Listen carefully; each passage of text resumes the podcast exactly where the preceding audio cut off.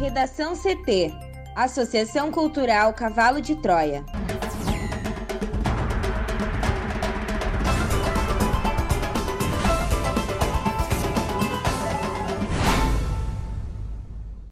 Agora, no Redação CT.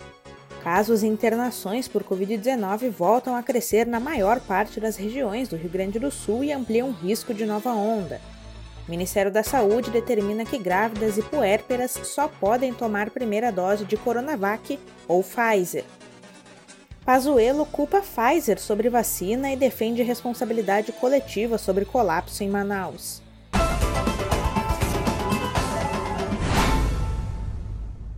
Eu sou a jornalista Amanda Hammermiller, este é o Redação CT, da Associação Cultural Cavalo de Troia. Chove em Porto Alegre, a temperatura é de 17 graus. Boa tarde. Semana termina com chuva. O Instituto Nacional de Meteorologia emitiu um alerta de tempestade para todo o Rio Grande do Sul. Na capital, a máxima fica em 17 graus. A previsão do tempo completa daqui a pouco. Casos e internações por Covid-19 voltam a crescer na maior parte das regiões do Rio Grande do Sul e ampliam o risco de nova onda. Mais detalhes com a repórter Juliana Preto. O Piratini emitiu mais três alertas a regiões gaúchas sob alto risco diante do coronavírus nessa quinta-feira. Mas há indícios preliminares de agravamento da pandemia na maior parte do estado. Em uma semana, o número de doentes em leitos clínicos com confirmação ou suspeita de Covid subiu em 20 das 21 áreas do Rio Grande do Sul e resultou em um acréscimo geral de 14,5%. Isso eleva o temor entre especialistas em saúde de que ocorra um quarto ciclo de crescimento generalizado da doença em solo gaúcho. No começo da tarde de ontem, o governo lançou novos alertas às áreas de Palmeira das Missões, Santa Rosa e Uruguaiana, que se somam a outras cinco classificadas na mesma categoria de máximo perigo na terça-feira. Indicadores precoces da pandemia como variação na média de novos casos e demandas por leitos clínicos, já apresentam tendência de piora de forma bem mais abrangente. Dados do Boletim Diário de Monitoramento dessa quinta, Amanda, com informações coletadas até a véspera, indicam que o acumulado semanal de novos casos voltou a crescer no estado após um período de queda. A quantidade de exames positivos em sete dias por 100 mil habitantes subiu 0,8%, em comparação a uma semana antes.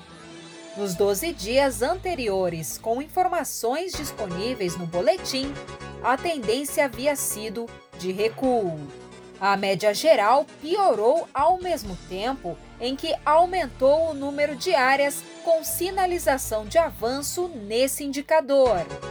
14 das 21 regiões Covid em que o Rio Grande do Sul foi subdividido para a gestão da Covid apresentam piora no acumulado de notificações. Na terça, quando foram divulgados os primeiros alertas, eram 11 zonas. Palmeira das Missões aparece com maior salto por esse critério, um avanço de 54,8% em uma semana. Outro indicador considerado um dos mais confiáveis por especialistas para indicar os rumos da pandemia, por estar menos sujeito a eventuais subnotificações, tem impacto ainda mais extensivo.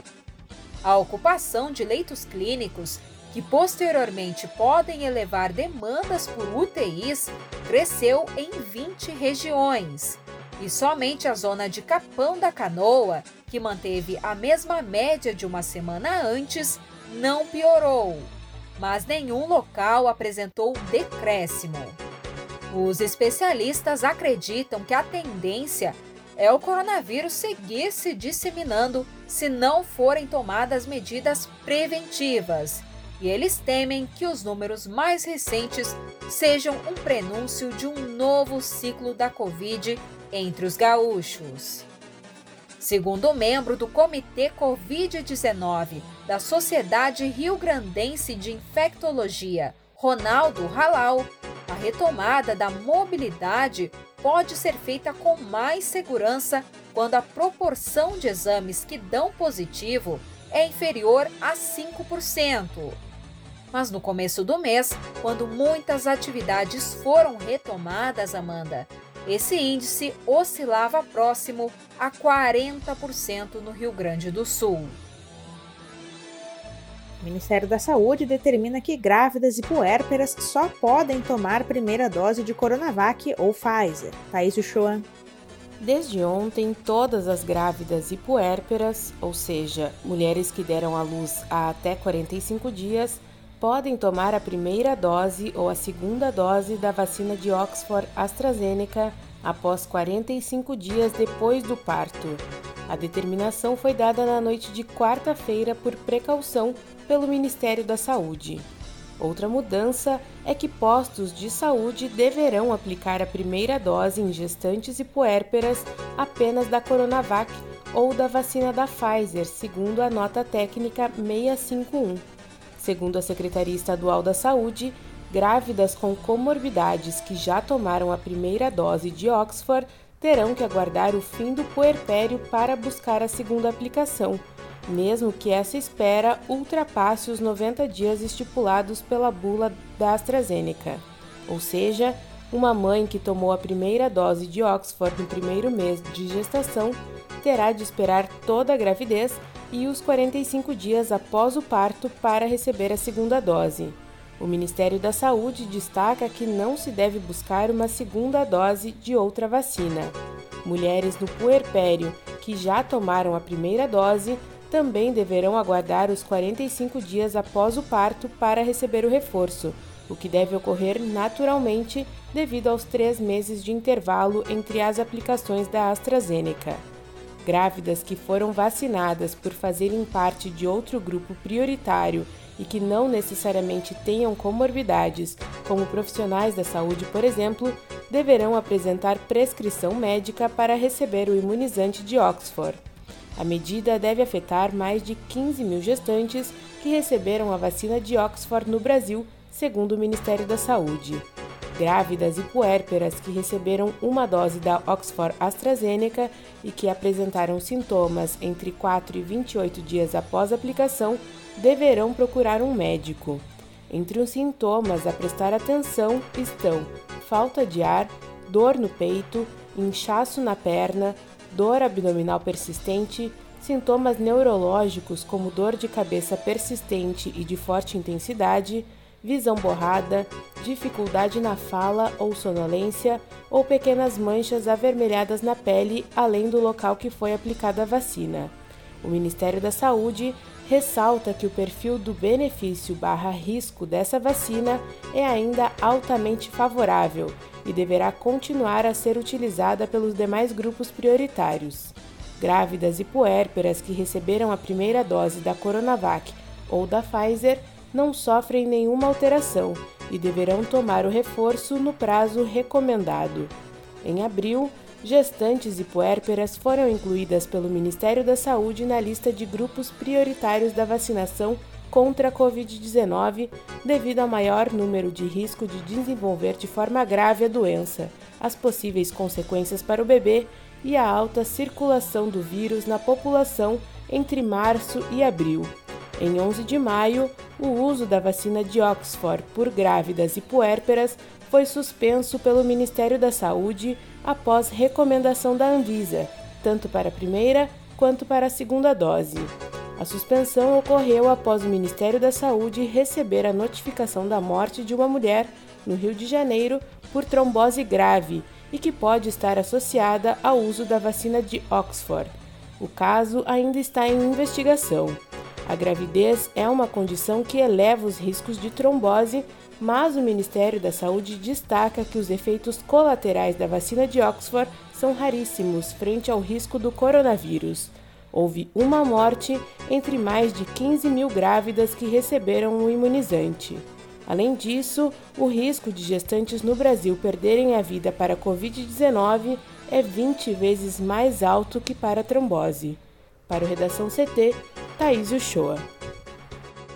Pazuello culpa Pfizer sobre vacina e defende responsabilidade coletiva sobre colapso em Manaus. Depois de ter o depoimento suspenso, o ex-ministro da Saúde, Eduardo Pazuello, voltou ao Senado Federal na manhã de ontem, quinta-feira, para dar continuidade na sua declaração à CPI da Covid.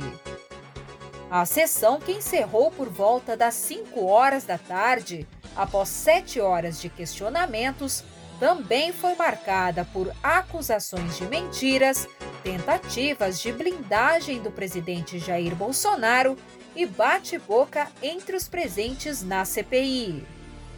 O vice-presidente da CPI da Covid, o senador Randolph Rodrigues, do partido Rede, protocolou um requerimento para quebra dos sigilos telefônico, fiscal bancário e telemático do ex-ministro. Em diversos momentos durante o depoimento, Eduardo Pazuello eximiu a sua culpa das supostas falhas de responsabilidade do governo federal no enfrentamento à pandemia. Entre elas, a do desabastecimento de oxigênio no início do ano em Manaus. O depoente afirmou que a fornecedora de oxigênio teria responsabilidade, porque não colocou de forma clara desde o início que estaria consumindo a reserva estratégica do produto. Pazuello chegou a afirmar que suas decisões, enquanto estava como titular da saúde, eram compartilhadas entre o Conselho Nacional de Secretários de Saúde e o Conselho Nacional de Secretarias Municipais de Saúde. E após diversas tentativas de preservar Bolsonaro e negar interferências do presidente em temas como a compra de vacinas e a recomendação de cloroquina, Eduardo Pazuello relacionou pela primeira vez o chefe do executivo a uma das medidas do governo mais questionadas na gestão da crise sanitária.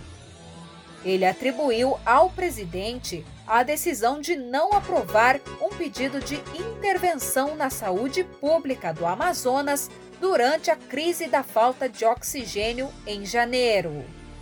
Em depoimento à CPI, o general afirmou que o chefe do executivo estava presente na reunião ministerial que negou a providência. O ex-ministro também afirmou que o governo pressionou a Pfizer para flexibilizar condições do contrato para a venda de vacinas ao Brasil. Segundo ele, havia falta de amparo legal para assinar um contrato com cláusulas que seriam abusivas. Questionado sobre o que fez para contornar o suposto impedimento legal apontado como justificativa pelo governo para não fechar o contrato no ano passado, Pazuello afirmou que a pressão para que a empresa recuasse em suas cláusulas foi constante, para mostrar que o Brasil não merecia aquele tipo de tratamento. Entretanto, o ex-presidente da Pfizer no Brasil, Carlos Murilo, afirmou à CPI que o laboratório fez cinco ofertas de vacina no ano passado e ficou sem resposta. A CPI da Covid volta a se reunir na próxima terça-feira para ouvir Mayra Pinheiro, integrante do Ministério da Saúde. Na quarta-feira, deverão ser analisados pelo menos 27 requerimentos que tiveram a sua votação adiada. E a partir dessa votação, Amanda, será definido o depoimento da quinta-feira, segundo o vice-presidente Randolph Rodrigues. Para o Redação CT, Juliana Preto. Redação CT, agora previsão do tempo com Juliana Preto. Sistemas de baixa pressão atmosférica localizados no Paraguai, combinados com áreas de instabilidade e com fluxo de umidade, podem resultar em temporais no Rio Grande do Sul nesta sexta-feira. O Instituto Nacional de Meteorologia emitiu um alerta de tempestade para todo o estado. De acordo com o Instituto, há risco de acumulados significativos de chuva, rajadas de vento de até 100 km por hora e até queda de granizo em algumas regiões. Por conta disso, o INMET chama atenção para a possibilidade de transtornos como árvores derrubadas e corte no fornecimento de energia elétrica. De maneira geral, Amanda, as temperaturas não mudam muito em relação às registradas nos dias anteriores. A mínima desta sexta no RS, de acordo com a SOMAR Meteorologia, foi registrada em São José dos Ausentes, na Serra, com 4 graus. Já a máxima de 31 é esperada no município de Doutor Maurício Cardoso, no Noroeste Gaúcho. Aqui em Porto Alegre, o destaque fica por conta da baixa amplitude térmica e a temperatura deve chegar aos 17 graus. A previsão é de tempo nublado e de chuva.